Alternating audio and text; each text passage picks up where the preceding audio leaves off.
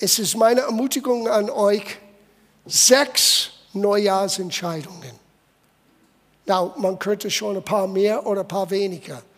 Aber ich habe sechs ausgesucht, die ich denke uns alle hilft, für das Neujahr Grundsatzentscheidungen zu treffen, die uns alle voranbringt. Uns persönlich, sowohl auch, auch als Gemeinde. Ich beginne mit das, was wir gerade gesungen haben. Ist ein Auszug vom Klagelied, Kapitel 3.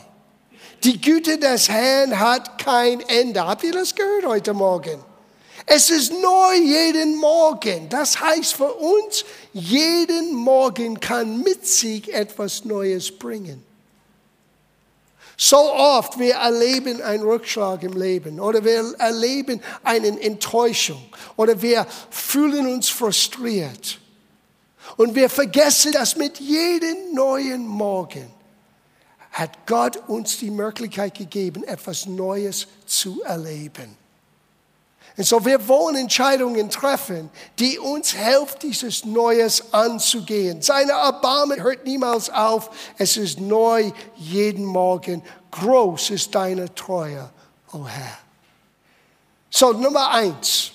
Entscheide dich für das Leben. Das ist das allererste. Jesus ist das Leben Gottes uns gegeben. Wir haben dieses Jahr eine tolle Serie gemeinsam studiert, Zoe, das Leben Gottes. Und ich glaube, dass diese Entscheidung, dieses Leben, Leben wie Gott es will, Gottes Art des Lebens auszuleben, fängt an mit einer Entscheidung von dir, weil Gott hat uns schon die Fähigkeit gegeben, in sein Leben zu leben. Ich lese etwas aus dem Alten Testament. Es war gültig für das Volk Israel und es ist gültig für uns heute. 3. Mose, Kapitel 30, Vers 19. Himmel und Erde sind meine Zeugen, sagte Gott, dass ich euch heute von die Wahl gestellt habe zwischen Leben und Tod, zwischen Segen und Fluch. Und falls du Probleme hast, welche du auswählen sollst, Gott gibt dir einen kleinen Tipp, einen kleinen Hinweis. Wähle das Leben. Es ist viel besser. Wähle das Leben, damit ihr und eure Kinder nicht umkommt. Now, gerade bevor Gott das sagte durch den Prophet, er hat das Gesetz gegeben, sein Wort gegeben, hat uns gezeigt, was ist für ihn richtig und was ist falsch. Und dann sagt er, indem ich euch mein Wort gegeben habe, ich habe euch den Quelle zum Leben geschenkt. Und jetzt ist die Entscheidung an uns oder von uns zu machen, ich wähle mich. Ich entscheide mich für das Leben. Die Entscheidung kannst du nur für dich treffen. Wir können füreinander beten, wir können beten, dass Gott uns hilft, die richtige Entscheidung zu treffen, aber schließlich muss jeder Mensch für sich diese Grundsatzentscheidung treffen. Ich entscheide mich für das Leben. Das heißt, ich entscheide mich für Gottes Wort. Eine Entscheidung für das Leben heißt eine Entscheidung für das, was Gott sagte in seinem Wort. Dass jede Verheißung ist Ja und Amen dass Gott meinte, was er sagte und sagte, was er meinte. Und ich werde mich bemühen, das zu verstehen, zu begreifen und so gut wie es mir möglich ist, mit Gottes Helfer, das auszuleben. Treffe ich das immer genau in Schwarzen? Leider nicht. Aber ich entscheide mich trotzdem für das Leben, weil ich weiß, jeden Tag ist eine Gnade neu. Jeden Tag ist eine neue Chance. Jedes Mal, mit jedem neuen Tag habe ich eine Chance, das nochmal auszuleben. Das bringt mir zu meinem zweiten. Entscheide dich, vergangenen Fehler oder Sünde oder Schmerzen zu vergessen. Na, das meine ich, bei das meine ich nicht, dass du das so weit weg von deinen Gedanken nimmst, dass du nicht daraus lernst. Aber so oft, wir lassen vergangenen Fehler uns niederreißen, uns zurückhalten im Leben. Wir verlieren unseren Mut, wirklich aufzustehen und den nächsten Schritt zu machen. Weil ich habe es einmal versagt und ich habe versagt. Einmal versucht, meine ich, und einmal versagt dann sage ich zu dir, willkommen im Verein. Wir alle haben Momente, wo wir Dinge, wir sind Dinge nachgejagt, wir haben Dinge unternommen und es hat nicht so geklappt, wie wir dachten. Gott sagt zu uns heute Morgen, gib nicht auf, weil seine Liebe hört niemals auf. Und seine Liebe wird uns voranbringen. Entscheide dich, das Vergangenen versagen. Lerne daraus ja. Hör, was Paulus sagte. Und ich glaube, viele von euch kennen diese Aussage. Philipperbrief, Kapitel 3, Vers 13. Wie gesagt, meine lieben Brüder, ich weiß genau, noch habe ich den Preis nicht in der Hand. Paulus wusste, es gibt einen Preis. Es gibt einen Preis für diese Bemühung. Es gibt einen Preis für diese Entscheidung, ein Nachfolger Christi zu sein. Und nicht nur ein Preis für uns zu gewinnen, manchmal ist ein Preis ein bisschen zu zahlen hier auf die Erde. Und ein Preis zu gewinnen, sagt er hier. Aber eins steht fest, dass ich alles vergessen will, was hinter mir liegt. Das heißt Sieger sowohl aus Versagen. Das heißt das Richtige getan, sowohl aus auch den Fehler, die ich gemacht habe. Ich lerne daraus, ich hole Mut daraus, wenn ich etwas mit Gott erlebt habe, Positives. Aber ich lebe nicht in 1982. Ich lebe nicht in 1986. Ich lebe nicht mehr in 48 Stunden, nicht mehr in 2019. Wir müssen Gott neu begegnen in 2020. Wir dürfen nicht denken, well, Gott hat das in 2019 so super am Ende des Jahres gemacht. Wir können jetzt in Urlaub gehen. No. Wir müssen Gott neu begegnen in das neue Jahr. Paulus sagte, ich vergesse, was hinter mir ist. Aber nicht nur das. Ich konzentriere mich nur noch auf das vor mir liegende Ziel. Es ist nicht nur ein Vergessen, das ist ein Ausstrecken nach einem gewissen Ziel. Welches Ziel? Der Ziel Gottes für dein Leben. Den Plan und Absicht Gottes, die er vorbereitet hat für dich. Und kollektiv für uns als Gemeinde. Was Gott vorbereitet hat für uns in diesem neuen Jahr, das wollen wir ins Blick halten. Mit aller Kraft laufe ich darauf zu, um den Siegespreis zu gewinnen, das Leben in Gottes Herrlichkeit. Denn dazu hat uns Gott durch Jesus Christus berufen. Das ist unsere Berufung. Und Gott möchte uns helfen, ans Ziel zu kommen. Das dritte Entscheidung, eine Grundsatzentscheidung für das neue Jahr. Entscheide dich zu vergeben. Das ist ein ganz wichtiger Punkt. Hör, was Jesus sagte. Das ist Matthäus Kapitel 6. Gib uns auch heute wieder, was wir zum Leben brauchen. Oder gib uns heute unser tägliches Brot. Wir kennen das aus der Vater unser.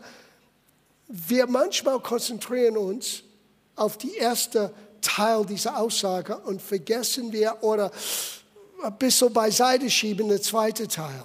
Wir alle wollen das tägliche Brot, das, was wir brauchen, unsere Nöte begegnen zu haben. Herr, vergess mich nicht. Aber schau, was Jesus sagte in, dasselbe, in diesem Kontext.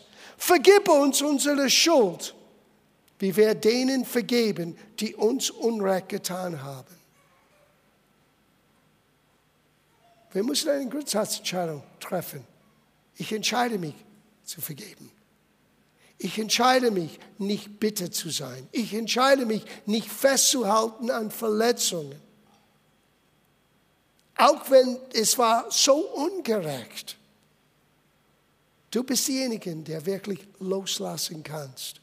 Und das ist eigentlich, was Vergebung bedeutet. Es heißt loslassen. Ich halte den Menschen nicht mehr in meinen Schuld. Weil eigentlich, wenn jemand unschuldig sprechen wollte, das war Gott selber. Und er hat sich entschieden, das nicht zu tun. Er hat durch seinen Sohn, durch das, was Jesus am Kreuz getan hat, uns unsere Schuld getragen, weggewischt. Und jetzt dürfen wir einander auch so begegnen. In einer anderen Stelle, Jesus sagte in Markus 11, Vers 25, nachdem er uns erklärt, wie gewaltig der Glaube sein kann. Es kann Berge versetzen. Und dann sagt er, aber wenn ihr ihn um etwas bittet, er redet jetzt vom Glauben im Gebet, Gebet des, des Glaubens, wenn du von dem Vater etwas bittest, soll er vorher den Menschen vergeben, die euch Unrecht getan haben. Dann wird auch der Vater im Himmel eure Schuld auch vergeben. Na, das ist eine alttestamentliche Aussage. Damals war Vergebung von Schuld abhängig von Leistung. Gott hat uns wegen Christus schon vergeben. Wir sollten jetzt, und wir sind jetzt schuldig, Menschen diese selber Freispruch zu geben, weil wir freigesprochen sind in Christus. Weil die Liebe Christi in uns hineingekommen ist. Und er sagte, bevor du da stehst und betest, bevor du Gott um deinen täglichen Brot sozusagen bittest, deine Nöte, überleg mal, hast du etwas gegen jemanden in deinem Herzen? Hat jemand dich verletzt? Mach den Grundsatzentscheidung, es loszulassen, zu vergeben. Du bist diejenige, die wirklich den Gottes Segen erlebst. Ob der Mensch darauf reagiert oder nicht, das kannst du nicht beeinflussen. Aber du kannst dein eigenes Herz bewahren, dass keine Bitterkeit, kein Graul in dir aufgebaut wird. Mach die Entscheidung. Amen.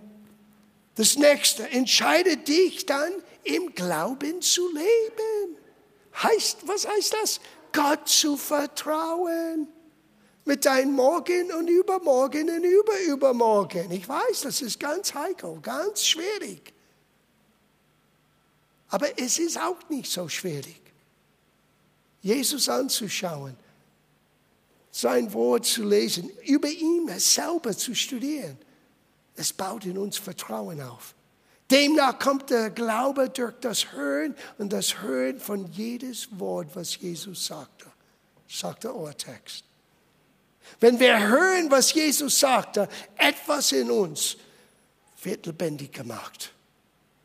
Wir verlieren unser Vertrauen, nicht nur wenn unser Fokus weg von Jesus ist, was wir gelernt haben in den vergangenen Wochen, sondern wenn sein Wort nicht mehr präsent ist, nicht mehr im Vordergrund steht.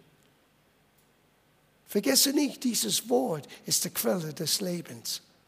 Am Anfang war das Wort, das Wort war bei Gott, das Wort war Gott. Du kannst Gott von seinem Wort nicht trennen in dem Sinne. Wenn ich sage, dass ich Jesus liebe, das heißt, ich liebe auch sein Wort. Er sagte, wenn du mich liebst, du wirst mein Wort halten. Du wirst mein Wort lieben. Du wirst in mein Wort leben. Und daraus entsteht, was die Bibel nennt, Glaube, Zuversicht, Vertrauen. Und die Christen brauchen Zuversicht in das neue Jahr. Ich glaube, das Neujahrsspruch ist, Herr, ich glaube, helf mein Unglaube. Ganz ehrlicher Spruch, wir kennen die Geschichte. Der Vater kam mit seinem Sohn. Und er hat nur ihn so gesehen, sein ganzes Leben lang. Und hier kommt Jesus und redet mit ihm. Und nur dieses Gespräch mit Jesus hat etwas in diesem Mann bewirkt. Die Aposteln könnten ihm nicht helfen, aber dieses eine Gespräch mit Jesus, wo er nur fragte, wie lange geht es ihm so? Nur dieses kurze Gespräch er hat etwas in diesem Mann aufgebrochen. Und weinend, er sagte, Herr, ich glaube. Weil Jesus hat ihm gesagt, zu seinen Fragen, kannst du mir helfen? Kannst du etwas tun? Jesus sagte, wenn ich etwas tun kann, alles ist möglich dem, der glaubt. Und diese Aussage hat in ihm etwas geweckt und er sagte, Herr, ich glaube es. Aber helf mir mein Unglaube. Und manchmal wir sind genauso. Wir sehen unsere Zukunft im Licht von unserer Vergangenheit. Wir glauben, weil wir das so erlebt haben gestern, es wird genauso sein morgen. Aber das ist nicht immer so bei Gott. Gottes Verheißung kann deine und meinen Leben, deine und meine Zukunft neu formen. Aber wir sind diejenigen, die es entscheiden müssen, im Glauben zu leben. Wie heißt das im Galaterbrief? Das heißt das mehrere Mal im durch das ganze Wort im Alten Testament, sowohl als auch im Neuen Testament, aber ich lese das hier in Galater 3, Vers 11. Der Gerechte wird aus Glauben leben. Wisst ihr, was das bedeutet? Erstens, du bist der Gerechte, wenn du an Jesus Christus glaubst. Gerechtigkeit ist ein Geschenk, nicht, nicht etwas, was du selber verdient hast. Es ist, was du jetzt bist, weil Jesus dein Herr ist. Gerechtigkeit, biblisch gesehen, ist dein rechter Stand vor Gott. Zwischen dir und Gott wegen Jesus steht gar nichts mehr.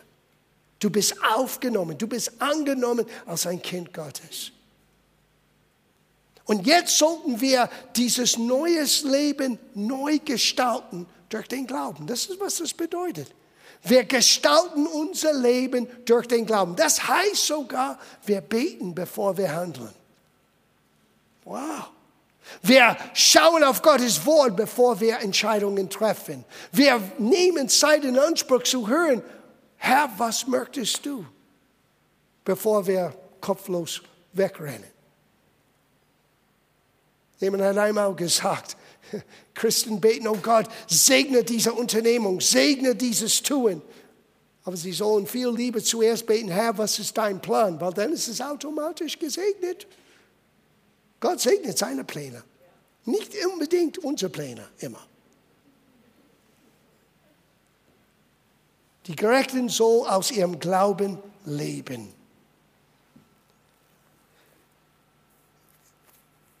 Es heißt im 2. Korintherbrief, Kapitel 5, Vers 7, wir wandeln im Glauben und nicht im Schauen. Das ist eine, schwer, eine schwere Aussage für viele Menschen. Die denken, ich kann nur glauben, was ich sehen kann. Well, du glaubst eine Menge, was du nicht sehen kannst. Du hast eine Menge Dinge gelernt in der Schule, dass du nicht nach deinen Augenlicht beweisen kannst, aber du glaubst das. Du handelst ständig in Vertrauen, wenn du arbeitest für jemanden, du vertraust, jeden Monat wird das Geld auf dein Konto kommen. Oh. Du glaubst, dass du ein Gehirn hast in deinem Kopf, aber du hast es nicht gesehen. Die meisten mindestens noch nicht. Der Glaube vertraut den Aussagen Gottes bevor man es sehen kann mit dem natürlichen Augenlicht. Das ist, was Glaube tut. Es ist die Überzeugung von Tatsachen, die man nicht sieht. Und das ist so schwer manchmal für einige Menschen zu begreifen. Aber umso mehr, dass wir Gottes Wort anschauen, umso leichter, einfacher, natürlich, übernatürlich ist das, nach dem Glauben zu leben, aus dem Schauen. Now, mach bitte nicht diese Fehler, weil viele Menschen machen diese Fehler.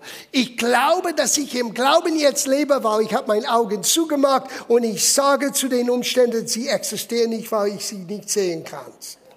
No, that's, das ist nicht Glaube. Der Glaube ruft nicht, was da ist, als ob es nicht da wäre. Das ist Vermessenheit. Der Glaube ruft das, was nicht ist, als wäre da. Das ist, was Gott tut. Er schaute und er sah Dunkelheit und er sagte, Licht sei. Einige von euch werden nächste Woche das überlegen und sehen. Entscheide dich, etwas Großes von Gott zu erwarten. Ich weiß, die meisten von uns, wir denken, Gott, wenn er etwas Großes tut, er tut das für jemand anderen. Nein, Gott möchte es für dich tun, weil Gott hat dich lieb. Gott kennt dich, er weiß genau, wo du steckst. Er weiß genau, was du gerade erlebst. Erwarte etwas Großes von deinem Gott in diesem neuen Jahr. Ich gebe euch ein paar Ermutigungen hier. Jesaja Kapitel 40, Vers 31. Die aber, die auf dem Herrn harren, das heißt, die erwarten, dass Gott etwas tut, die, die preisen Gott, die dienen Gott, die schauen auf ihn. Die haben ihre Ausschau halten und ihre Hoffnung in ihm haben, kriegen neue Kraft, dass sie auffallen mit Flügel wie Adler, dass sie laufen und nicht matt werden, dass sie wandeln und nicht müde werden. Ein Adler hat es unglaubliche Fähigkeit, von weitem her einen, einen Sturm zu sehen. Und wisst ihr, was ein Adler tut? Er hat die Fähigkeit, seinen Flügel festzulocken, reinzusetzen.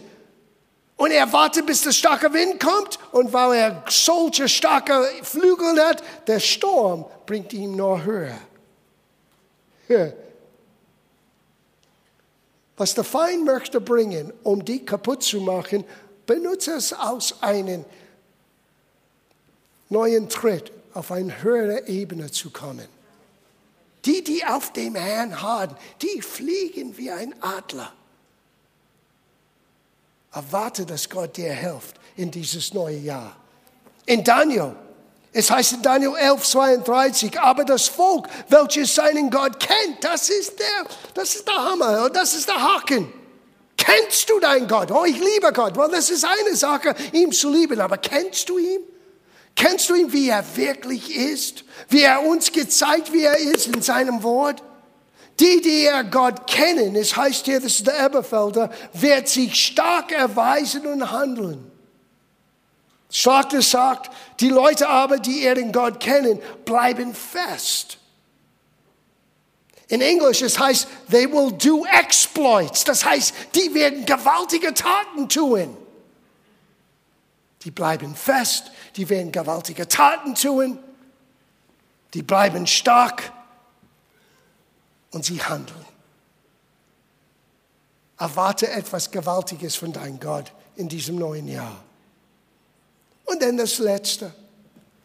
Entscheide dich, dich zu freuen ich, ich muss lachen jedes Mal, wenn ich denke an Jakobusbrief, Kapitel 1.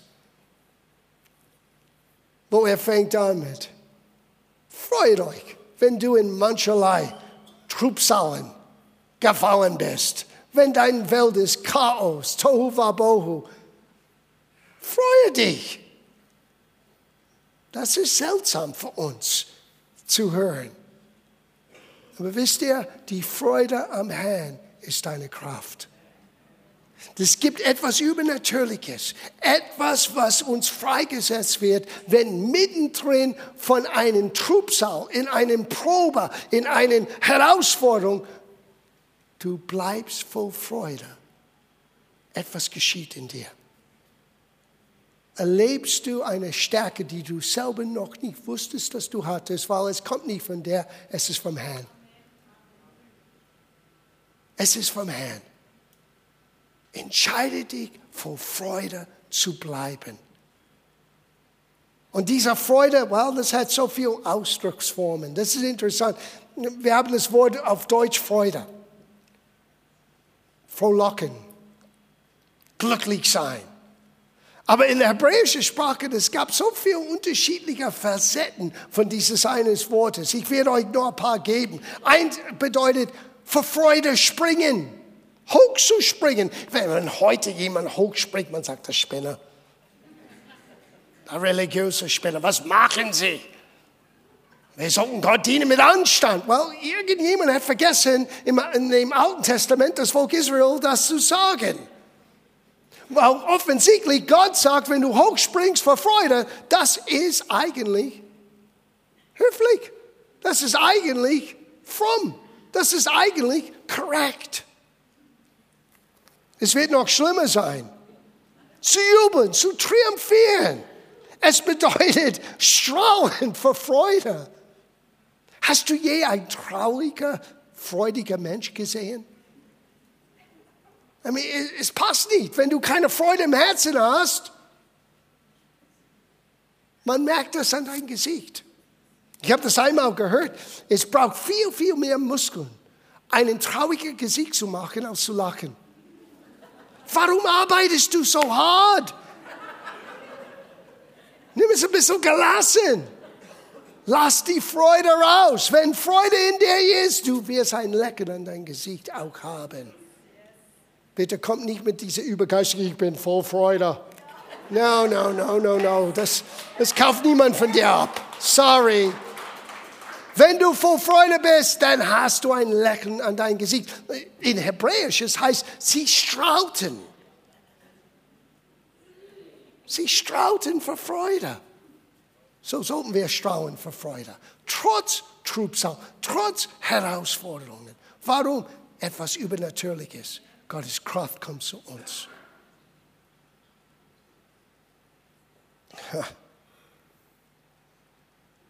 Munterkeit heißt es auch. Fröhlichkeit. Genuss. Wenn Leute haben Erfüllung im Leben, das ist aller Ausdruck von Freude, was in der hebräischen Sprache enthalten ist. Die Gerechten aber sollen sich freuen. Ich lese Psalm 68. Dies ist der Tag, den der Herr gemacht, Psalm 118. Wir wollen froh, nicht deprimiert sein. Nicht, oh, ist es wieder Montag? No. Wir wollen uns froh sein, wir wollen fröhlich sein. Und an diesem Tag sei aufgemuntert. Tritt die Entscheidung, froh und heiter zu sein. Und wir freuen uns an ihm. Mach die Entscheidung, fröhlich zu sein. Und wie heißt das im Abschluss im Neuen Testament? Freut euch. Abermal, das heißt, ich sage es nochmal. Und vergesse nicht den Umstände, aus Paulus das schrieb. Er sitzt im Gefängnis wegen seinem Glauben. Er weiß, es dauert nicht lang, bis er selber abgeopfert sein wird. Und er schreibt zu uns Christen und sagt, nicht have a pity party, ein Selbstmitleidsparty. Oh, es ist so schwer, den Last ein Christ zu sein. No, das schreibt er nicht. Er sagte, freut euch. Und vielleicht, wenn du das falsch verstanden hast, sage ich nochmal, freut euch. Warum? Weil der Wiederkunft des Herrn ist uns nah. Oh, irgendwann müssen wir zurückkommen zu einer Gemeinde sein, die erwarten, wie die Ohrgemeinde. Maranatha, Herr, komm bald wieder. Wir müssen verstehen, dass deine Bequemlichkeit und Segnungen und all das, was wir erleben dürfen und erleben können, ist nicht das Ziel. Das Ziel ist, ihn zu sehen und zu sehen sein Kommen, wie er versprochen hat. Und Menschen werden sagen, sie werden verspotten. Ja, wo ist sein Kommen? Hey, es ist gewiss. Ob es in meiner Lebenszeit ist oder nicht, ist mir egal. Ich erwarte sein Kommen. Und wenn ich nicht da bin, wenn er zurückkommt, ich werde vor ihm stehen, wenn ich diese irdische Gefäß hier verlasse. Aus dem irdischen Leib zu sein, heißt vor dem Herrn zu sein. So oder so, ich werde ihn sehen. So oder so, ich werde vor ihm stehen. Und wenn das das Ziel ist von unserem Leben, das hilft uns, andere Entscheidungen zu treffen. So, wir schließen ab mit einer kurzen Wiederholung. Entscheide dich für das Leben. Entscheide dich, vergangenen Fehler, Sünde und Schmerzen zu vergessen, hinter dir zu lassen. Entscheide dich, anderen Menschen zu vergeben. Entscheide dich, im Glauben zu leben. Entscheide dich, etwas Großartiges von Gott zu erwarten. Entscheide dich, dich zu freuen. Amen.